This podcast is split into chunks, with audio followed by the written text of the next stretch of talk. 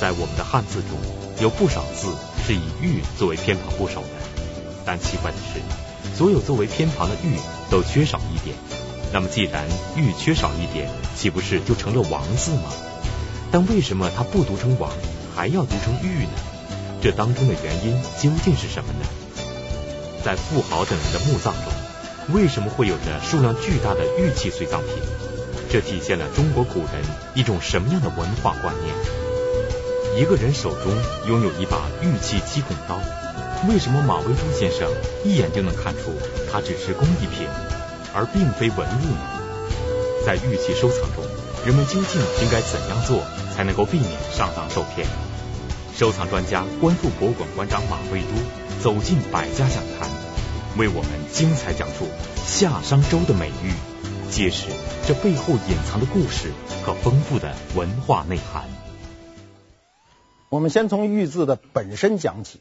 我们先认识这个玉字。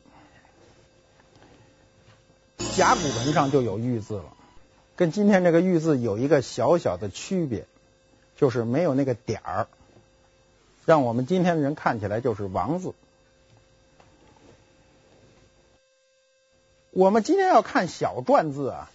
写小篆的时候，三横王等距的时候为玉，上面两横挨着近，下面这横离着远，这字念王。玉并不点那个点儿，所以呢，我们这个在作为偏旁部首的时候不点这个点儿，叫斜玉旁，叫王字旁是不对的。老师一定教给你这个偏旁部首叫斜玉旁，不点这个点。除非用在下面，比如“璧”字，喜玉玺的“喜”字，它底下是玉，作为偏旁，一定不点这个点儿，而且本意就是玉。凡是跟斜玉旁相关的字，百分之九十都跟玉有关。我们举几个例子，我们写人民币大写的时候，写“九”，一个斜玉边。一个长久的久，久是什么意思呢？久的本意是仅次于玉的黑色美食。《诗经》里有“投我以木李，报之以琼酒”，琼酒就是美玉。你给我一个李子，我给你一个美玉。投我以木桃，报之以琼瑶。琼瑶两个字都是斜玉边儿。你给我一桃，我就给你一个美玉。古人比我们仗义，是吧？给个桃就换块玉。我们今天都是投桃报李，你给我一桃，我就给你个李子，肯定是等价的，是吧？他不能说你给我一桃，我给你块玉，你再给我个李子，我又给你块玉，那今儿人就买桃买玉就都上了街了，跟人换去了。嗯，这是不可能的。比如“身”字，和珅的“身”，就是一个美玉，“申”本身就是美玉的名字。比如我们常用的一个字儿“理”，治理、理发的“理”，理的本意是治玉，就是说我怎么去做这个玉，就是礼。所以后来延伸出来的意思就是治理。再比如一个字儿叫“瑞”，祥瑞的“瑞”，瑞呢是玉的信物，这一点非常的重要。我们从秦朝起。一直到清朝的宣统，国家的信誉是用玉来表示的，所以叫玉玺，源于这个瑞字。我们一直国家的最高权力一定是个玉玺，不用黄金的，不用其他材质的，表明了我们是一个信守承诺的一个民族。再有一个字就更有意思了。球，咱这足球、篮球、乒乓球的球，它就是美玉的名字。我们过去这个球啊，踢的这个球啊，是一个毛字边，中间一个球。它最早的球不是充气的，里头就是毛团，比如鬃毛啊什么，拿皮子绷起来可以踢。你要赶上这玉做的球，咱这足球队就全瞎了，一上去脚丫子就骨折。所以呢，我们了解了这个偏旁部首，对我们理解玉的古意非常有好处。后来当王字出现的时候，为了区别这个玉，所以就加了这一个点儿，就是这个玉字的来历。原来如此，一个看似简单的玉字，竟有着这样一个演变过程。那么从夏代起，中华民族就进入了历史上的第一个阶级社会——奴隶社会。在近两千年的奴隶社会中，玉器文化究竟发生了怎样的变化呢？此时的玉器，它的具体功能又会怎样？首先是兵器的增加，比如斧、漆、钺、刀、戈。兵器为什么增加呢？表明了人类矛盾的加剧，冲突，有阶级就有冲突，有国家就有冲突。你要怎么解决这个冲突呢？当时都是靠武力打仗，所以兵器就变得非常重要。我们用玉器来做兵器，并不是用它来打仗，而是作为一种礼仪性的兵器，表明我们有多么强大。你今天看国家的仪仗队。他手中持的所有的剑、枪都是仪仗用枪，他并不是用它来打仗。历史上依然如此。这类象征兵器的玉器能有多多大呢？我们现在能够存世的、能够看到的，大概有两尺长，这么长，六十五公分。它不会有使用的痕迹。玉器是非常脆的呀。它再锋利也不可以直接用于战场，那一砍就折了。它主要是要在那种腥风血雨的战争中呢，取得一种象征力量，一种王权的力量。我曾经呢碰到过一个人，他说：“马先生，我这有一件非常出众的玉器，你能不能给鉴定一下？”我说：“可以啊，你带来。”他就不远万里把这东西带到中国来。等到我那时候一打开，我一看呢，就是著名的七孔刀。一打开我就知道这个东西是个工艺品，不是一个文物，可以收藏，作为一个乐趣可以，但是它不是一个文物。玉面平整，每个孔都钻得非常等距，非常圆滑。那么我跟他说：“我说你这是一个复制品，是一个工艺品。”你今天作为你心目中的一个一个礼仪式的摆放是可以的，但是它不具你心目中的那个收藏价值。他一开始呢还有点不服气，说：“我看着这东西挺老的呀，我在国外的一个古董店里买的呀。”我说：“你看一看历史上的那个七孔刀，是这个样子。”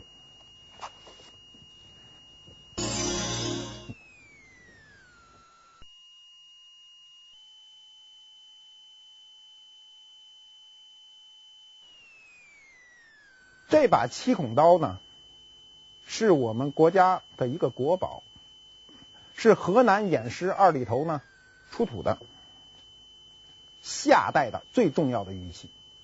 你们注意看，它七个孔的距离是不等的。古人不会那么严格的拿尺子一个一个去给你打眼儿。不要说你在玉器上打眼儿。你在木头上打一个眼，你都不可能。你要没经过训练，你都不可能想在哪儿打就在哪儿打。它有时候钻会滑动，就会使这个距离不等。七孔刀的孔距都是不等的。我说你这个刀，你拿尺子精确的量，这七个孔都是等的。那肯定当时做这个仿制的工人就是在这个钻床上直接推多少距离就一个，多少距离就一个嘛，所以它很容易做。七孔刀这件。玉器呢，在夏代玉器里，实际上是对夏代玉器做出了一个总结，为商代的玉器奠定了一个基础。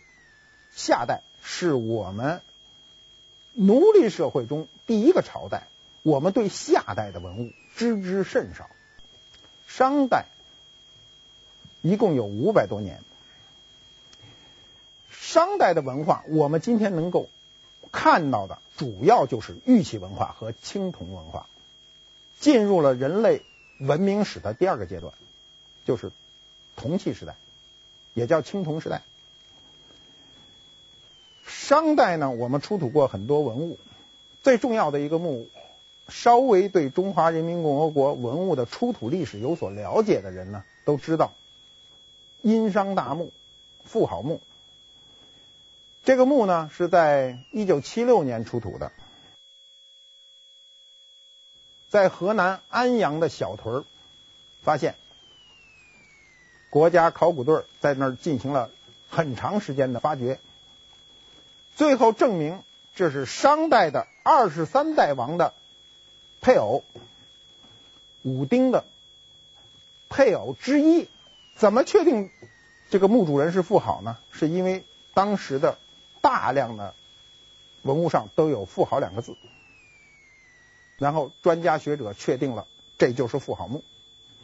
妇好当时也是个大将军，说起来跟花木兰差不多，女中豪杰，经常带兵出征。你今天到安阳去看妇好墓的遗址，那儿妇好的塑像也是个将军的形象。妇好是个爱玉的人，在妇好墓中呢，出土了七百五十多件玉，那么其中呢，有五百多件玉呢，都是佩玉，有孔的，可以佩戴的，而且它玉的品种呢五花八门。我们的所有的专家学者一看到这些玉呢，就没法去解释，挨个去解释，解释不清。你没有能力把所有的事情都解释清楚，毕竟离我们太远了。商代呀，由于它的品种众多，我们今天的人不能去解释，我们就开始推测。就说妇好这个人呢，酷爱玉，什么都往自己这儿弄，最后一块下葬。七百多条的玉，今天拿起来就是一个博物馆，你做一个非常好的展示。玉器的功能呢，到了商代的时候就比较清晰了。那么它有祭祀、礼仪、配饰、陈设、生产、殉葬，它的功能就非常清晰。什么玉有什么功能？商代的丝织品特别发达，这是我们一般人不知的。它丝织品非常发达。我们中国过去一说织物，不是丝就是麻，棉花进入中国是非常晚的事，而只有丝麻这样耐腐的植物才能保存下来。我们看到，比如汉代的墓里出出土的那个丝织品，跟新的一样，强度还有。由于丝织品的发达，才使佩玉之风兴起。为什么呢？它有时候有的那个玉啊，是直接坠在身上的，跟我们今天的想法不一样。我们今天的佩玉有时候就是，哎，比如脖子上挂一个，手上挂一个，裤腰带上挂一个，就是挂着。它当时有很多玉，就是直接就就缝在上头了。商代这个妇好墓中呢，最重要的一个东西呢，就是一个玉人，跪坐的。它专业术语叫祭坐。我们先看一下图片。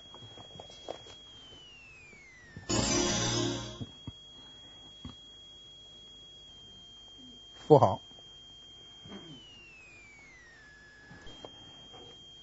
这是一个圆雕的玉件。我们简单的啊，这个了解一下玉的基本知识哈。所谓圆雕，就是立体雕。我这个东西转着圈的上下都能看，这就叫圆雕了。浮雕是什么呢？一般浮雕就突出一个平面，我就看凸起的这个纹饰。再有一个就是透雕，那透雕字面上就可以理解，它一定是镂空的。我们大致就分成这三个就可以了：圆雕、浮雕、透雕。妇好墓这个玉人啊，我们后来周礼中呢，他考工记呢有所记载。他记载什么呢？他说王室呢。设玉玉作，所谓玉作呢，就是王室设了玉的作坊，管理和制造玉的人呢，这个人就叫玉人，玉人。我们今天的玉人的感觉呢，是说这小女孩漂亮，说你看这小女孩多漂亮，长得跟个玉人似的。那历史上说这玉人呢，严格说是玉的奴隶，因为他是在奴隶社会。奴隶社会到商代的时候，它有一个重要的分工，就是它农业和手工业的分工。它因为有了这个分工，才有了这些作坊的出现，才有了一些以工为生的人，就是我以做工为生，不是以种地为生。那么，妇好的这个这个玉人呢，因为有名，所以呢就有大量的仿制，仿制很多。富好的这个玉人啊，我们刚才看了这个样子了，它后背有一个东西是吧？看不清楚，有那么一个东西。它实际上呢，你看它的侧面可以看得很清楚，它是由左侧伸出来一个丙形器。专家不知道是什么，所以只好定一个名，就是丙形器。这有两个解释。第一呢，说这人本人就是富豪，他身后啊这个丙形器呢是一个礼仪用器。干什么不是很清楚，就是他作为礼仪形象出现的时候，他要别一个东西，有点像呢。我们今天参加社交礼仪的时候，别一个大胸花啊，是这个感觉。但是这个可能更庄重一点。第二个解释呢，说这不是富豪，这是一个巫师的形象。那么这件东西呢，就变成了一个法器。这是我们对这个玉人的一个解释。后来在晋国大墓西周的时候，也出土了一个类似站着的这么一个玉人，也有这么一个丙形器，但是它是一个龙头。那就有专家认为呢，这个东西不是西周的，就是商代的，是商代的遗物在西周的墓葬里出现。那么这专家不是凭空而说，史书上是这么记载的：《益州书·世福解》呢说，凡武王服商，旧玉亦有百万。什么意思呢？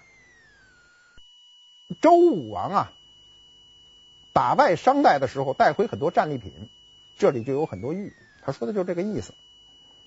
因为妇好墓有名，所以商代的这种玉人呢，作为特别多。我见过很多人给我拿过这种东西看。有一个人呢，跟我关系很好，也收藏了很多玉，拿了一个这种商代玉人给我看。我说你这个东西一定不真。为什么呢？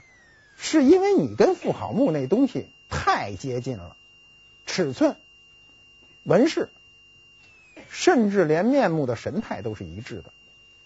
这个在历史上重复的概率几乎没有。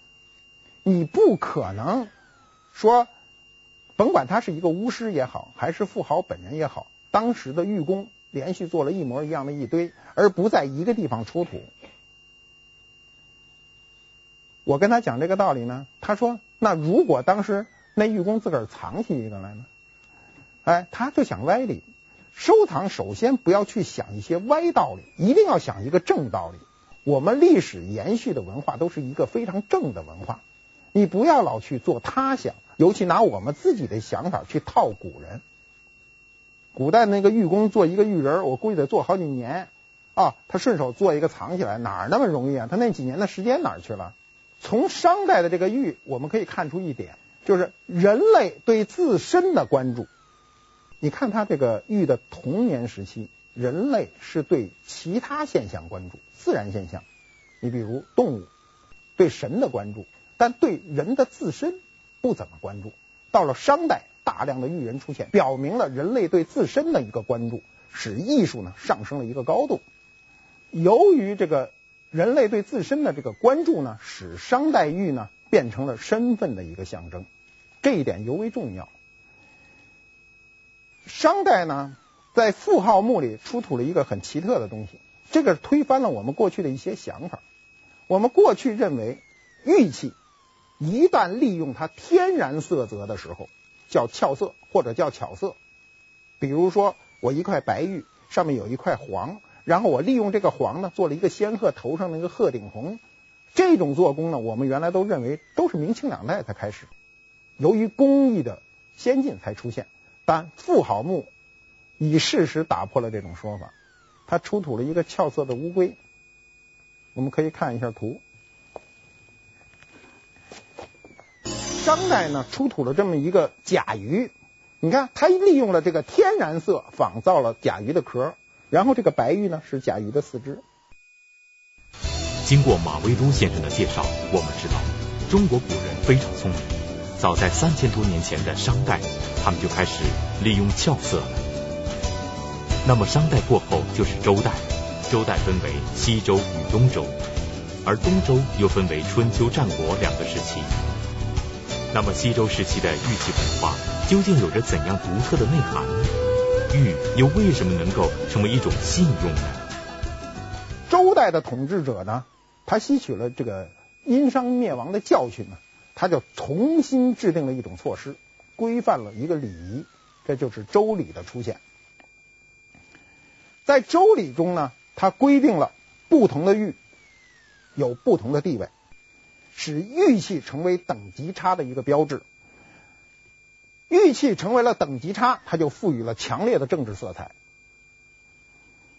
对于祭祀呢，礼仪上用玉呢做了一个规定，规定是这样的：周礼中呢是这样说，以玉作六器，以礼天地四方，以苍璧礼天，以黄铜礼地，以清规礼东方，以赤章礼礼南方。我们知道天地对我们都非常重要。我们生存要依赖于天，生存还要依赖于地，是吧？地要长粮食，这粮食怎么长呢？要依靠天上下雨。天地四方呢，是指东南西北四个方位。我们看一下，苍璧、黄铜。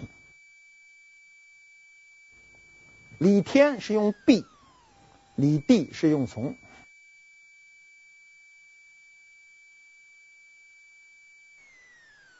东方、南方。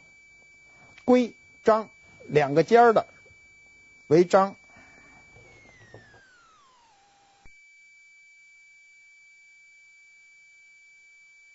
以白虎礼西方，以玄黄礼北方。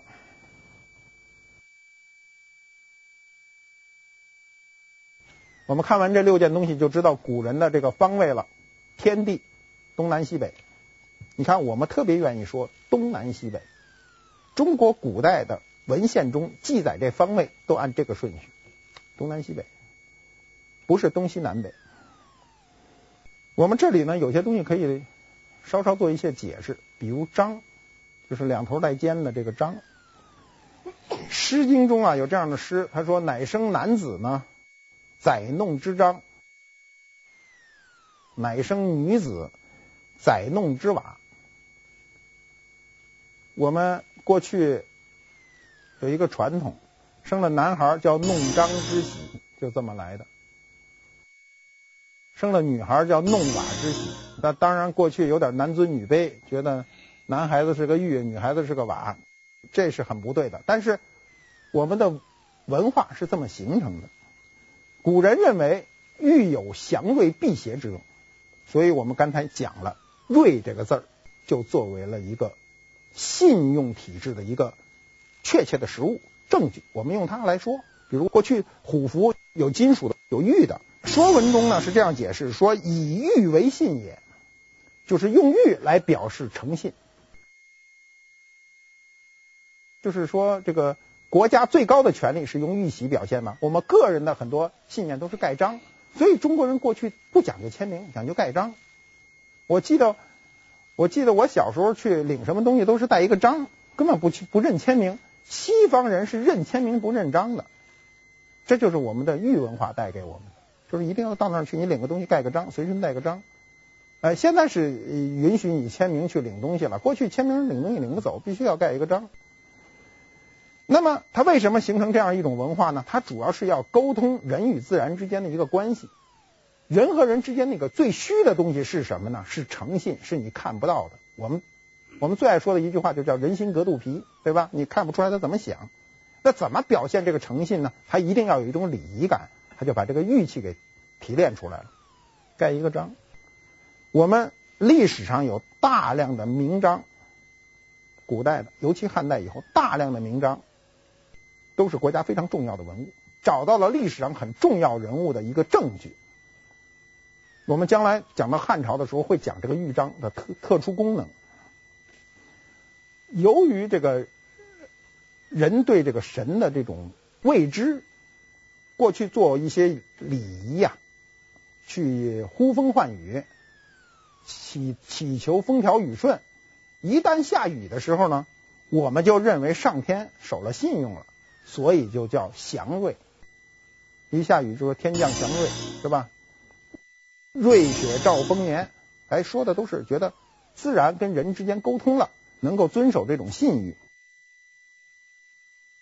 后来人与自然的这些关系就引申为人与人之间、君与臣之间的一种信任关系。一九九二年开始的时候呢，这个山西晋城呢，开始国家有计划的把一群古墓全部发掘。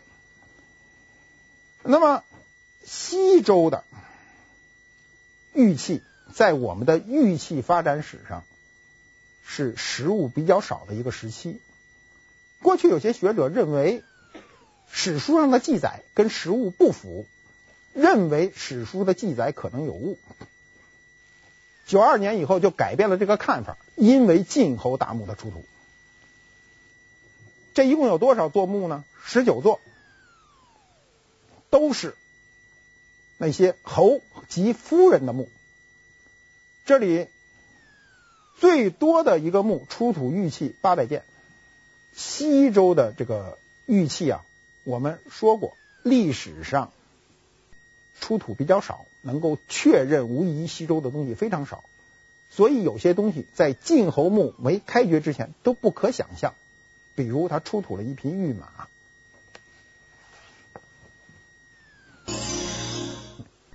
这个御马呢是呈静态的。它不是动态的。我们看汉代以后的马都呈动态状。我们的马踏飞燕，国家旅游的标志，它是非常动态的。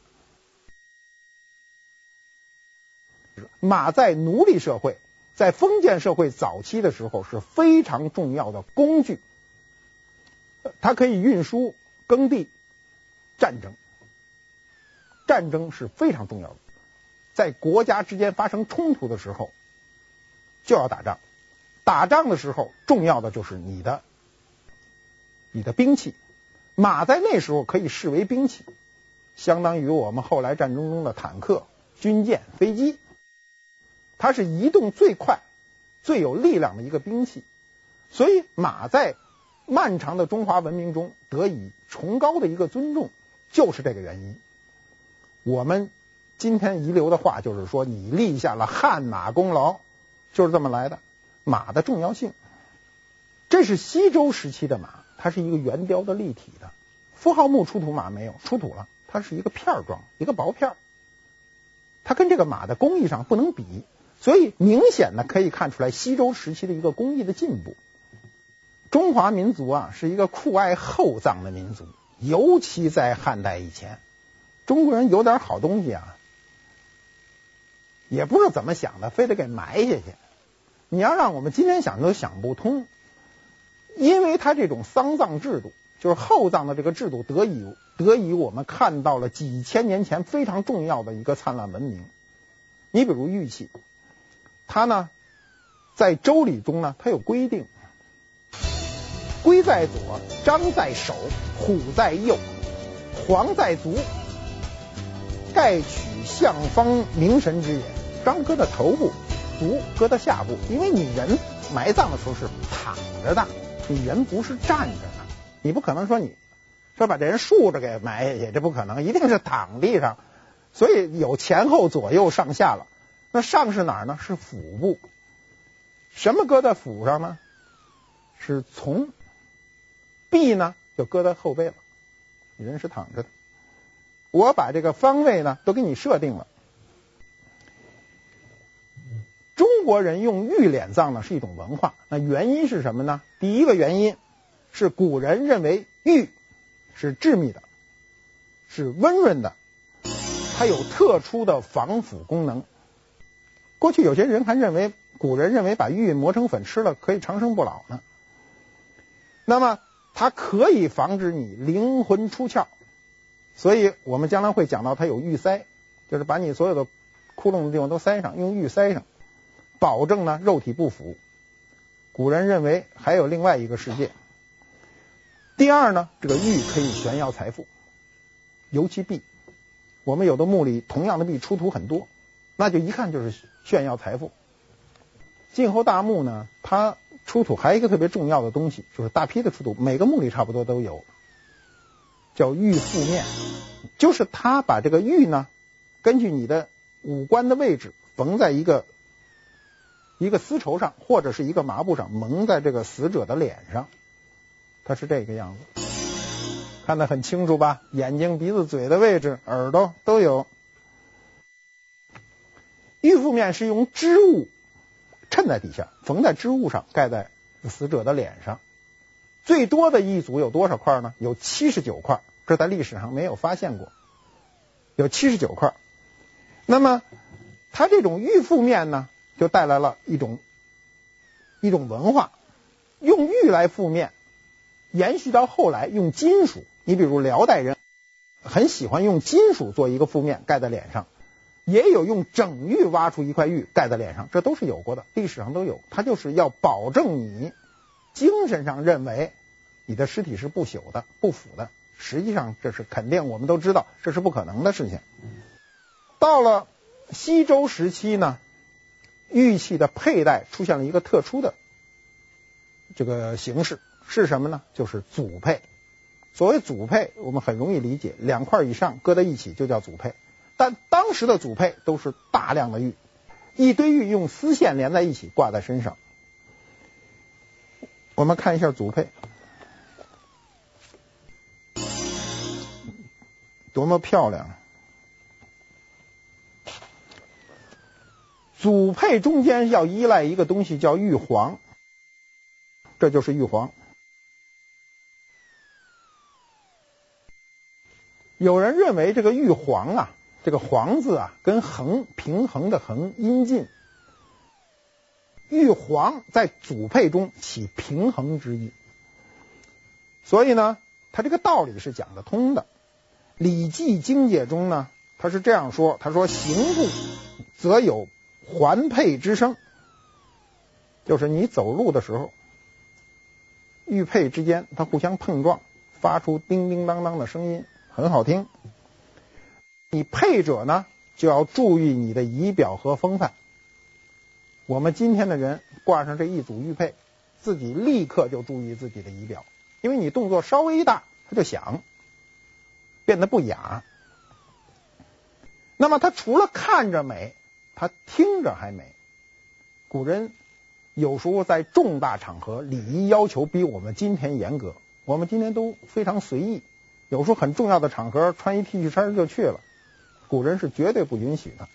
为什么要要有这种组配出现呢？就是限制你的行为。我们追求视觉和听觉的这种美呢，不仅仅是这种组配。比如我们诗歌中也有这样的这样的诗。杜甫的名句：“两个黄鹂鸣翠柳，一行白鹭上青天。”这里的美就来自于它声音和它的颜色。两个黄鹂鸣翠柳是声音的美，一行白鹭上青天是颜色的美。那古人也是很注重这些。由此可见，玉器的这种组配文化对后世确实产生了巨大影响。但应当引起注意的是，当人们对这种组配文化一知半解、盲目追逐的时候，便会不可避免地闹出一些笑话。对此，我们又应该如何引以为戒呢？由于祖辈的地位和它的价值、市场的价值，很多人就试图找找到这样的组配。我就碰到一个朋友拿来了给我看，说：“马先生，我这有买了一套组配，你给瞧瞧。”然后说看看还缺什么不缺。组配严格说没有一定的定制，就说必须有多少件东西，没有，可能因人而异。那么他就认为这东西一定是应该有多少件。我说这不是历史上可以组装的。我说你这个东西呢，应该不真。他说为什么呢？我说因为在你送来之前，我看别人也拿了一套跟你这个差不多，所以你这套也不真。有人在做，知道组配。